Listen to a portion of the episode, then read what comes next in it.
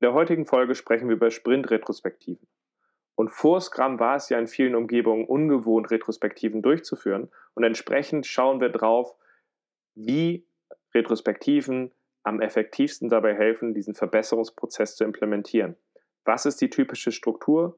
Wie ist das Zusammenspiel mit anderen Scrum-Events? Worauf müssen wir noch achten, damit eine Retrospektive wirklich dabei hilft, Verbesserungen herbeizuführen?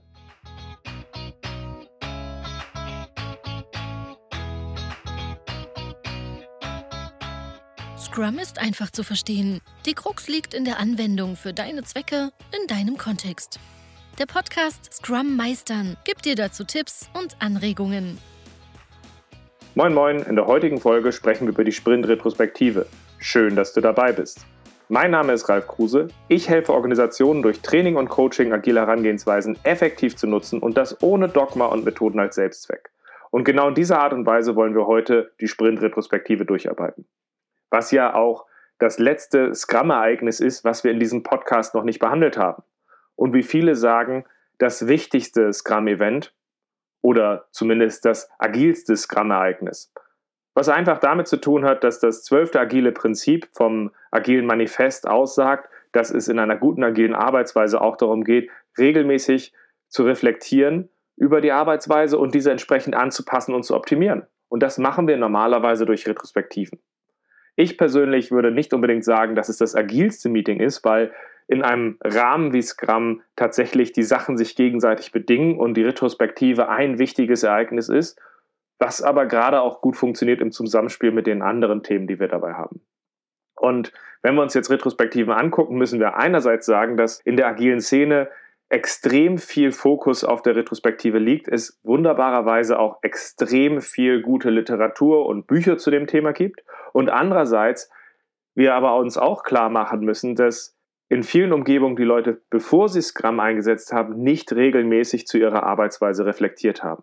Was dann dazu führt, dass unter Druck viele Organisationen die Reflexion halt eben auch weglassen und sagen, dafür haben wir jetzt keine Zeit. Oder dass sie diese halt auch ein Stück weit einfach nur mechanisch durchführen oder im schlimmsten Fall sinnentleert. Also es gibt dabei dieses Spannungsfeld von dem extremen Fokus der agilen Szene und auf der anderen Seite, dass es ungewohnt ist, schwerfällt und häufig halt eben auch nicht seinen Zweck erfüllt. Und genau das ist auch der Grund, warum wir heute die Retrospektive gut aufarbeiten sollten und das machen wir wie folgt. Zuallererst möchte ich darauf eingehen, dass Scrum am Anfang gar keine Retrospektiven hatte und es trotzdem gut war, dass Scrum um Retrospektiven erweitert wurde.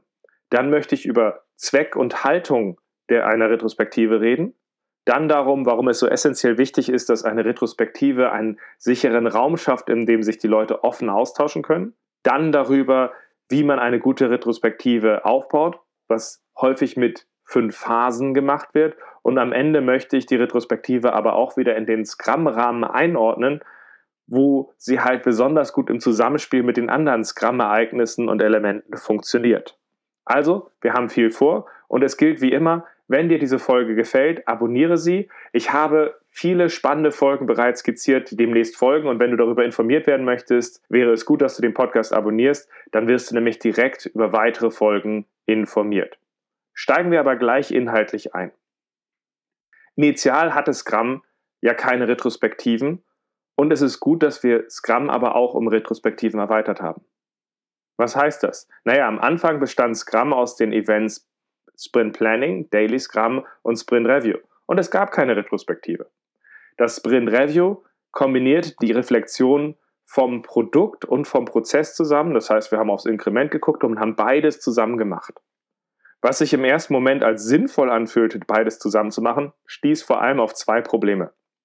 Zum einen funktioniert ein Sprint Review vor allem dann gut, wenn wir auch Gäste mit einladen. Das heißt, dass wir mit Gästen das Inkrement nehmen und es in das große Ganze einordnen, um daraus Impulse abzuleiten und halt eben auch die Sachen im Product Backlog weiter ausgestalten, wo wir eigentlich hingehen wollen. Auf der anderen Seite braucht aber eine gute Reflexion zur Arbeitsweise wiederum auch einen geschützten Raum. Da sind Gäste meist hinderlich. So gesehen ist das das eine Problem, was wir dabei hatten, warum diese Kombination aus Blick auf das Produkt und den Prozess in Kombination schwierig war. Ergänzend dazu erlebe ich es häufig, dass wenn Leute ihre, ihr Review direkt erweitern, auch darauf, dass sie über ihre Arbeitsweise reden, bei, jeder kleinere, bei jedem kleineren Problem es so passiert, dass die Leute sagen, hey, also wir haben jetzt hier Folgendes nicht liefern können, dass die Leute direkt in einen Rechtfertigungsmodus und direkt in den erstbesten Punkt zur Arbeitsweise einsteigen und sich da drin direkt verlieren, anstelle dass sie erst einmal gucken, okay, wie ordnet sich das Gesamtergebnis in das große Ganze ein, wie wirkt das Gesamtbild und dass es daraus dann viel besser und strukturierter geht, in einem geschützten Raum dieses dann zu reflektieren. Da lädt natürlich die Kombination, dass wir sowohl Produkt als auch Prozess, Prozess in einem Meeting machen, dazu ein, dass es sehr stark vermischt wird und viele Leute halt vom Stöckchen zum Klötzchen springen. Und diese beiden Faktoren haben halt dazu geführt, dass diese Trennung von im Review vor allem aufs Produkt und in der Retrospektive auf den Prozess zu gucken, sehr hilfreich war. Das wurde auch dadurch unterstützt, dass Retrospektiven vor allem in der Projektarbeit aufkamen und sich dort bewährten als ein Mittel, um besser, effektiver Sachen zu entwickeln und wir dann halt einfach drauf geguckt haben und Leute gesagt hatten, hey, wenn Retrospektiven für die Projektarbeit so erfolgreich sind, dann lasst uns das doch in Scrum übernehmen und wir trennen das jetzt auf in ein Review für das Produkt und die Retrospektive für den Prozess. Und das haben wir übernommen und das hat so gut funktioniert, dass Leute heutzutage darüber reden, dass die Retrospektive das zentralste Scrum-Event ist in Scrum was natürlich ein bisschen komisch klingt, wenn wir uns klar machen, dass die Retrospektive eigentlich das letzte Scrum-Ereignis ist, was eingeführt wurde und Scrum erst ohne lief. Und ich finde die Retrospektive auch wichtig. Ich finde diesen Punkt, wie es dort hervorgehoben wird, auch wichtig. Allerdings würde ich die anderen Scrum-Events in diesem Sinne nicht abschwächen, weil die Sachen gerade aus der Kombination her gut funktionieren. Aber es zeigt halt auch, dass die Retrospektive sich als ein wirklich gutes Mittel etabliert hat. Wenn sich Retrospektiven so etabliert haben, ist es natürlich als nächster Punkt wichtig, sich klarzumachen, was ist der Zweck einer Retrospektive, dass wir das auch noch einmal klar umreißen. Eine Retrospektive dient ja dazu, dass wir in einem geschützten Raum die Eindrücke aus dem Sprint reflektieren und daraus gemeinsam aus der Arbeitsweise, die wir haben, lernen und daraus konkrete Verbesserungen ableiten. So schafft die Retrospektive für diese Reflexionen einen expliziten Raum, dass wir sagen, hier halten wir inne. Wo stehen wir? Was nehmen wir aus der Arbeit mit? Und dieser explizite Raum führt halt auch dazu, dass viele Organisationen sich einfach auch einmal angewöhnen zu sagen, wir müssen dort reflektieren. Und ohne dass wir diesen expliziten Punkt schaffen, würde diese Reflexion zur Arbeit nicht stattfinden. Und in vielen Umgebungen würde man eigentlich dann nur reflektieren, wenn wir am Ende von irgendeiner wichtigen Lieferung sind oder wenn wir ein Problem haben. Und das greift natürlich viel zu kurz. Wenn wir in jedem Sprint nach der Lieferung von einem minimalen Inkrement reflektieren, ritualisiert es natürlich auch diese Reflexion.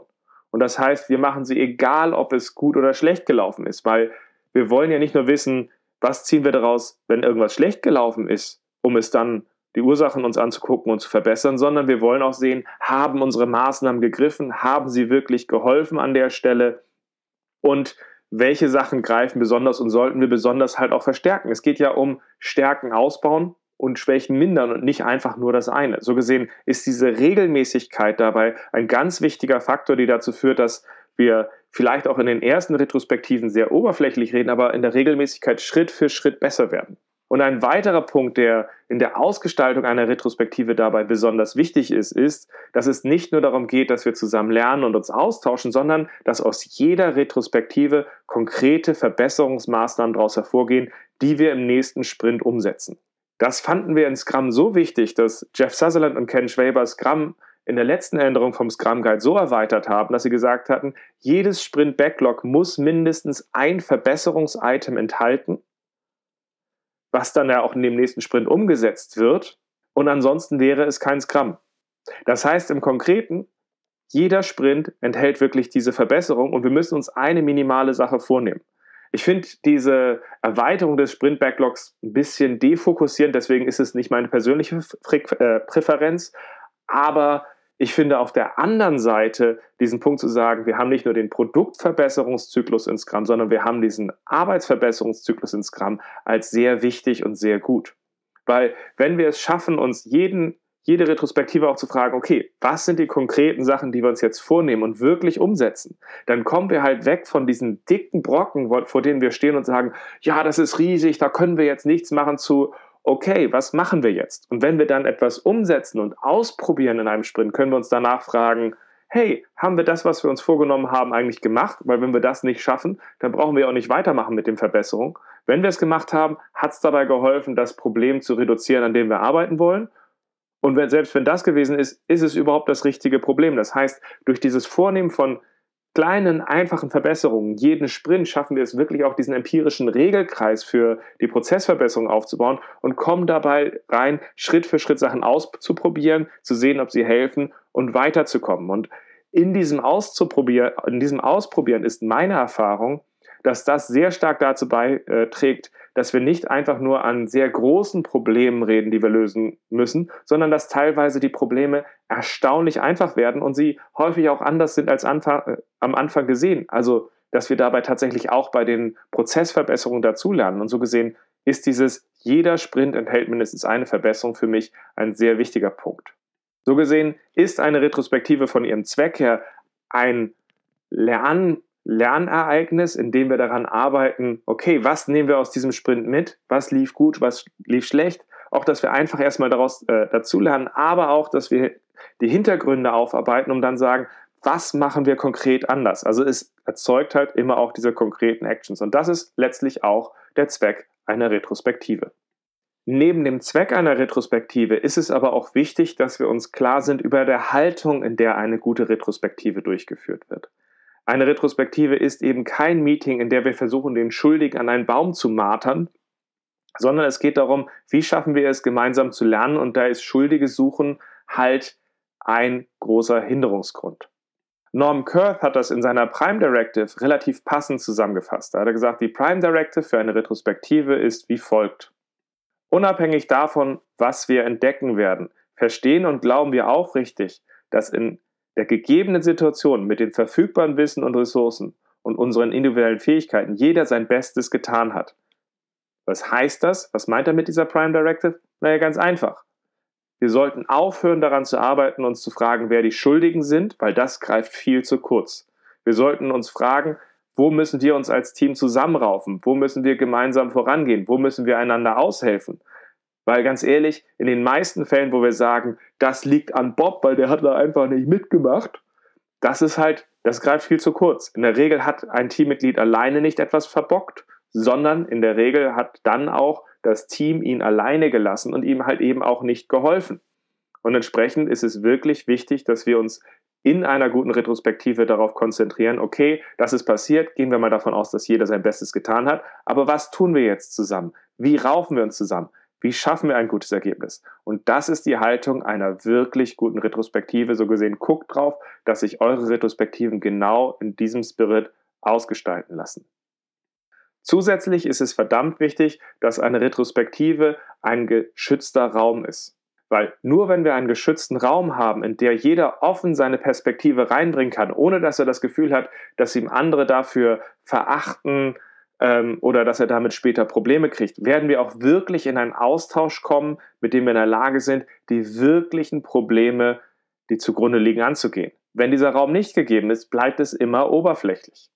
Und deswegen ist es wichtig, dass wir dabei helfen, dass dieser geschützte Raum entsteht. Und dazu gehört zum einen erstmal noch dazu, wer nimmt an einer Retrospektive teil. In Scrum ist es erstmal das Scrum-Team und nur in Ausnahmefällen wenn alle Mitglieder zustimmen, sollten wir ergänzend darüber nachdenken, Gäste mit einzuladen.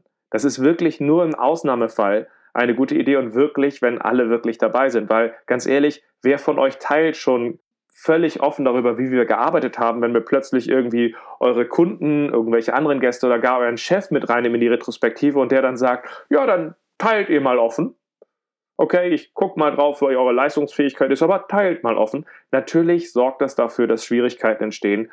So gesehen ist es wichtig, dass die Teilnehmer das Gefühl haben, dass sie zusammen offen teilen können. Dazu gehört natürlich erstmal das Scrum-Team, weil wir in dem Zusammenspiel ja auch dieses Teamspiel haben wollen.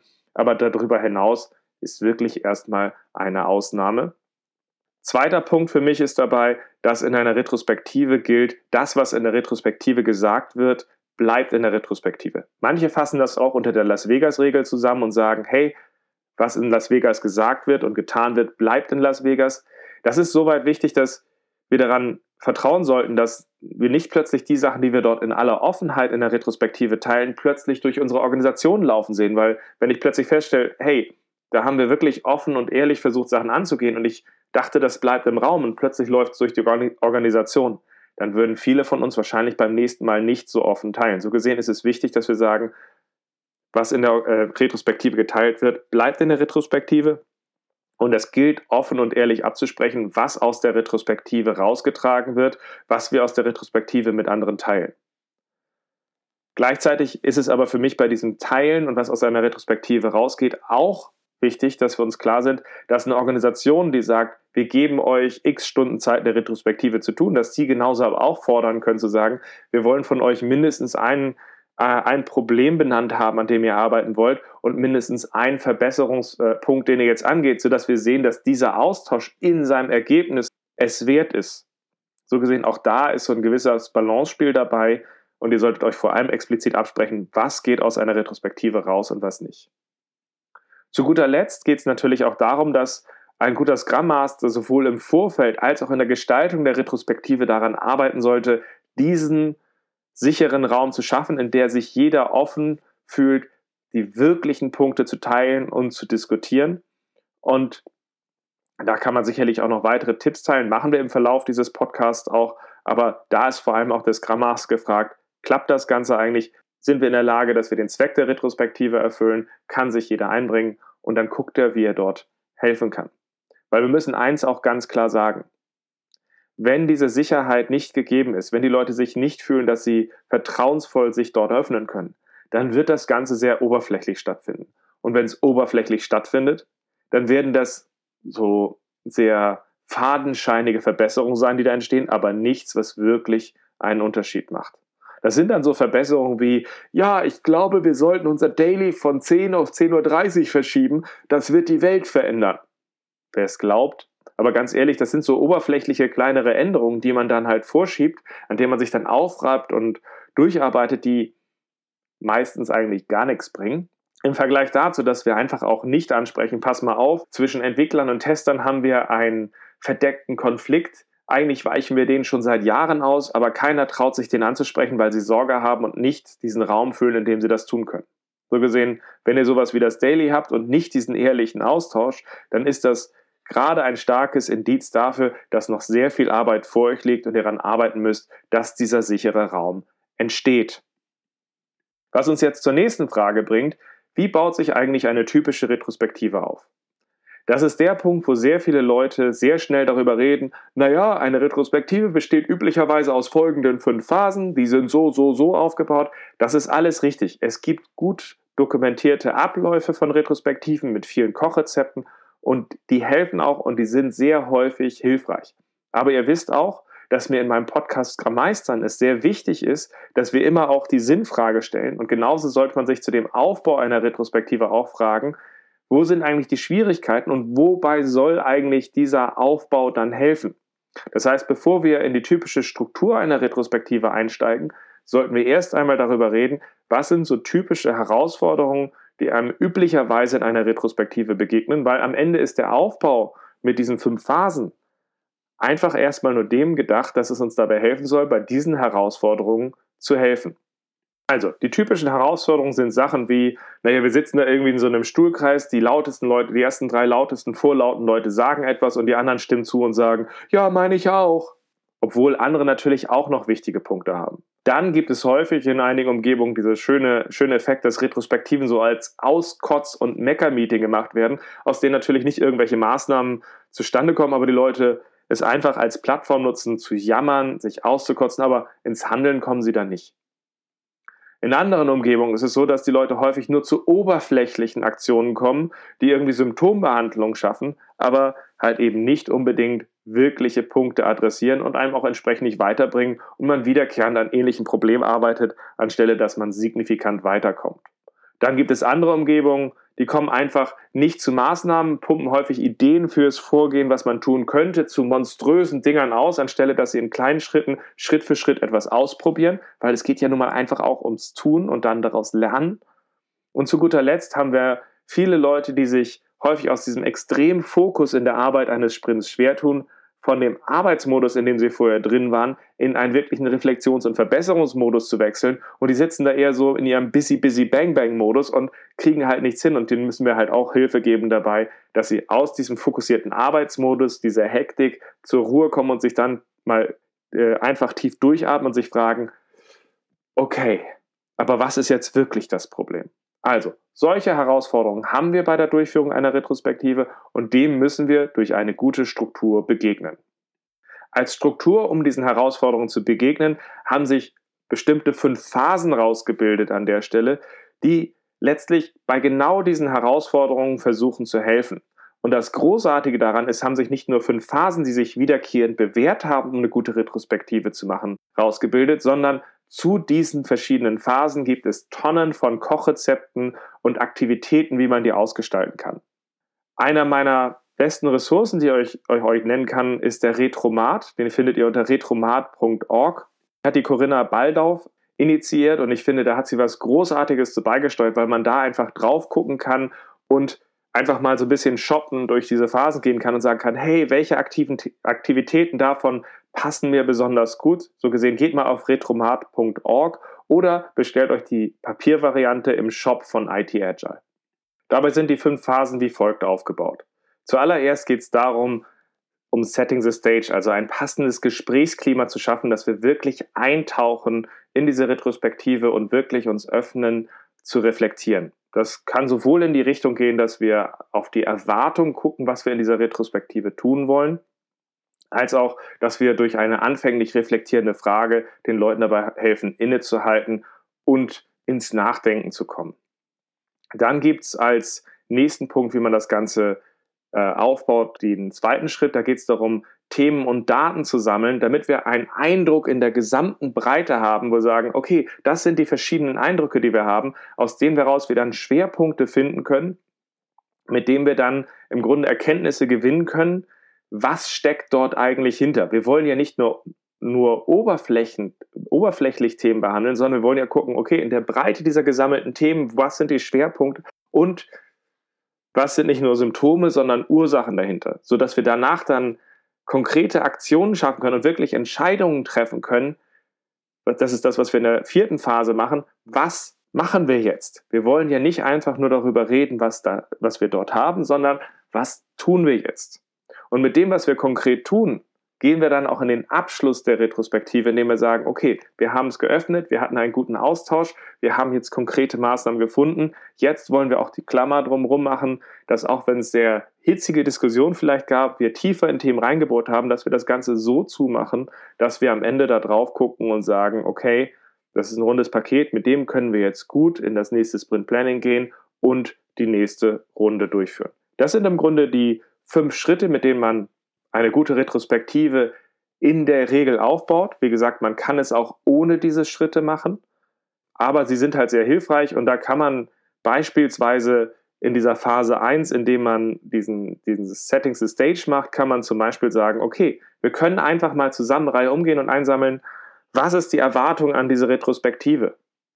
Wir können in dieser Phase auch hingehen und sagen, wir bewerten mal die Maßnahmen aus der letzten Retrospektive, die wir uns vorgenommen haben.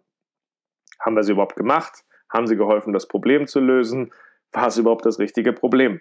Wir können auch eine einfache Reflexion machen, wie wir gehen einmal Reihe um und jeder sagt ein Wort, was für ihn am besten diesen Sprint beschreibt, um die Diskussion zu öffnen. Da gibt es verschiedene Sachen, die man dabei machen kann, um halt in diesem Scrum-Event anzukommen. Dann zum Themen- und Datensammeln gibt es verschiedene Wege, die man machen kann. Viele machen das so, dass sie dort in Stillarbeit jeder für sich Themen sammeln. Das kann man zum Beispiel dazu machen, was war gut, was war schlecht. Und kann einfach, jeder sammelt einfach mal für, für zwei Minuten für sich, was kommt, was äh, kommt ihnen so als Gedanken dazu, die wir haben, sodass jeder für sich sammelt und wir sie dann nach zwei Minuten teilt, sodass jeder halt auch die Chance hat, zu Wort zu kommen. Aber es gibt da auch zum Daten und Themen sammeln unterschiedliche Art und Weisen, wie wir das machen können. Wir können auch so eine Zeitlinie malen und dann so als Seismograph zeichnet jeder ein, okay, wie guckt er mit allen Ups und Downs auf diesem Sprint, sodass wir da halt einfach sehen, okay, wo sind denn jetzt bestimmte Muster zu erkennen, wo sollten wir nochmal reingehen. Also alle diese Sachen zum Themen- und Datensammeln gehen darauf ein, ein Bild in der Breite zu erzeugen, mit dem wir dann sagen, okay, was ist der Schwerpunkt, wo wir noch einmal tiefer reingehen sollen und tiefer gehende Erkenntnisse gewinnen. Und das kann man dann auch mit Methoden machen, die man auch aus dem klassischen Projektmanagement kennt, um Verbesserungen herbeizuführen. Man kann dann so eine Art Fishbone-Diagramm machen, wo man sich den Hauptpunkt, den man jetzt tiefer einsteigen will, aufzeigen kann und dann so eine Baumstruktur schaffen, wo man Schritt für Schritt tiefer geht, zu sagen, okay, was steckt da eigentlich wirklich hinter, um das herauszuarbeiten? Man kann auch zu so einem Thema, wo man sagt, okay, wir wollen in diesen Themenbereich tiefer einsteigen, sowas machen wie fünfmal Warum fragen. Was steckt da eigentlich wirklich hinter, um Schritt für Schritt tiefer zu kommen, was dahinter ist, um des Pudels Kern dabei zu finden, wo wir dann auch wirklich konkrete Maßnahmen draufsetzen können, wo wir dann halt in der nächsten Phase halt einfach auch sagen, okay, wie kriegen wir diese Maßnahmen so konkret? Da können wir zum Beispiel das konkret machen, indem wir halt einfach nochmal drüber iterieren und sagen, sind diese Aktionen jetzt so konkret, dass jeder weiß, wer, was, wann, wie? So dass wir sie halt einfach mal sagen, wir machen sie, sie so konkret. Manche machen das sogar Smart Objectives, wenn ihr die kennt. Andere benennen in dieser Phase dann einfach, okay, was machen wir und wer sind die Kümmerer, die darauf gucken, dass das Ganze wirklich passiert. Man kann auch sagen, wann benennen wir Kümmerer oder nehmen wir das Thema einfach nochmal im Sprint Planning auf wieder Vorlage, um ganz konkret zu sagen, wie wir es den kommenden Sprint ausgestalten. Aber es geht darum, wie machen wir es so konkret, dass es halt auch wirklich stattfindet. Weil einfach nur Maßnahmen zu benennen und nichts zu tun, ist natürlich völlig unzureichend.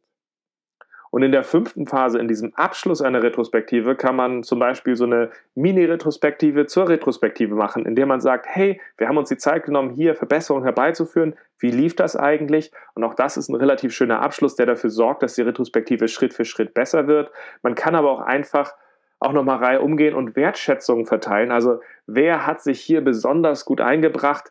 Welcher Beitrag hat uns dabei geholfen, dass wir einfach eine ungemein gute Retrospektive durchführen konnten? Das jetzt einfach mal so als ein paar erste einfache Eindrücke, wie man eine solche Retrospektive durchführen kann. Und mehr, mehr weitere Tipps, wie man diese Phasen ausgestalten kann, findet ihr dann, wie gesagt, im Retromaten. Guckt euch den wirklich einmal an. Da sind tolle Tipps drin. Das kann man damit wirklich, wirklich gut ausgestalten. Gleichzeitig passt aber bitte auch auf, dass euch bei all der Inspiration, was man alles Tolles dort machen kann, euch nicht die Ideen durchgehen und ihr plötzlich eine total abgefahrene und verspielte Retrospektive aufbaut an der Stelle, wo euch dann euer Scrum-Team, wenn ihr sie durchführt, anguckt und plötzlich sagt, was ist denn jetzt den in die gefahren? Jetzt soll ich hier plötzlich Ausdruckstanz machen an der Stelle, damit ich mich öffne. Da verschließe ich mich eher mal. So gesehen, guckt wirklich auch da rein, findet Inspiration da drin, aber findet auch die passenden Aktivitäten, die zu eurem Team passen. Wenn es ein verspieltes Team ist, was mit Metaphern umgehen kann, geht eher dahin. Wenn ihr ein nüchternes Team habt, versucht dafür passende Aktionen zu finden. Guckt, dass es einfach dafür passt. Und es ist, wie gesagt, eine tolle Inspiration, also nutzt so etwas. Denkt aber auch immer daran, dass diese fünf Phasen nicht Gott gegeben sind und dass die Aktivitäten auch eigene, einfache Sachen sind, die man dort machen kann.